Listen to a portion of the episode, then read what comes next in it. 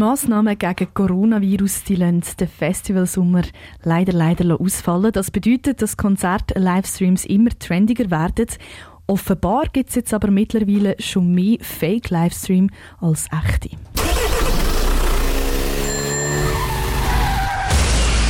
Stoßzeit auf dreifach. Ramon, du bist heute Nachmittag in eine digitale Falle reingetappt.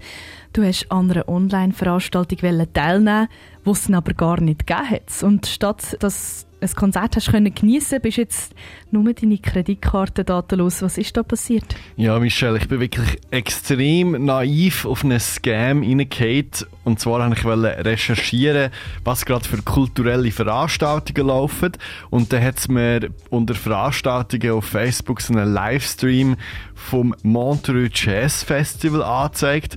Da habe ich gedacht, ja, nice, dass Montreux Jazz so etwas macht. Ich gehe mal reinschauen. Das klingt schon mal sehr verlockend. Auf was für eine Seite bist du gekommen? Ja, nicht auf eine offizielle Seite vom Festival, sondern auf irgendeine Google-Seite von Master Events oder irgendetwas, was man noch nie gehört hat. Ich habe wirklich alle Hinweise ignoriert, dass das könnte fake sein. Ich habe gedacht, ich recherchiere jetzt und schaue mir das mal an. Da geht so ein Fenster auf, das nach einem pausierten Stream aussieht und bevor er wieder losgeht, muss man dort einen Free-Account einrichten. Dann musst du halt so deine Daten angeben und deine Kreditkarte hinterlegen. Auch wenn es gratis ist? Ja, genau. Also hm. das gibt es ja manchmal, wenn man so etwas einrichtet, wo es eine gratis und eine Premium-Version davon gibt. Auf jeden Fall habe ich das gemacht und meine Kreditkarte angegeben. Dann bin ich auf so eine Seite weitergeleitet worden, wo ich den Account erstellt hatte, aber darauf ist kein Livestream gelaufen. Und jetzt hast du Geld verloren, also ist etwas abgebucht worden? Hey, nein, das schon nicht. Also meine Karte hat eh nur noch 4 Franken drauf gehabt.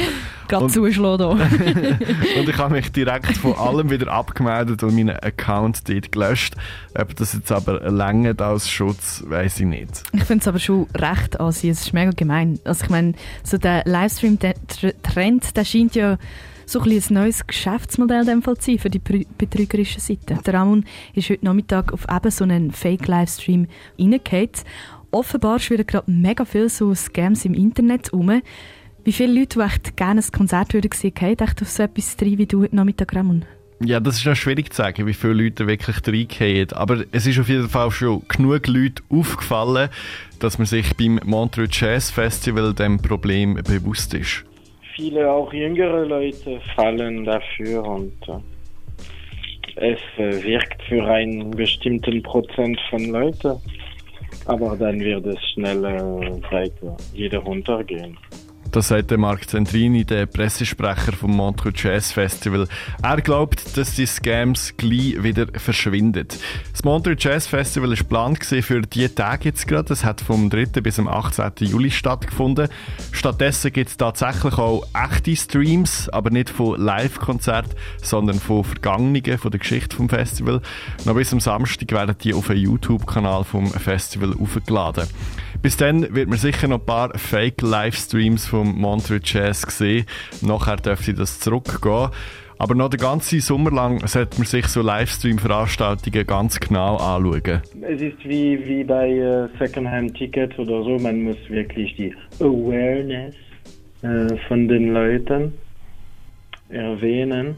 Und ähm, äh, ja, möglichst viel von diesen Stream, äh, wie sagt man, reporter. So der Marc Zandrini vom Montreux Jazz Festival. Wenn man einen Fake-Livestream sieht, also am besten melden bei Facebook.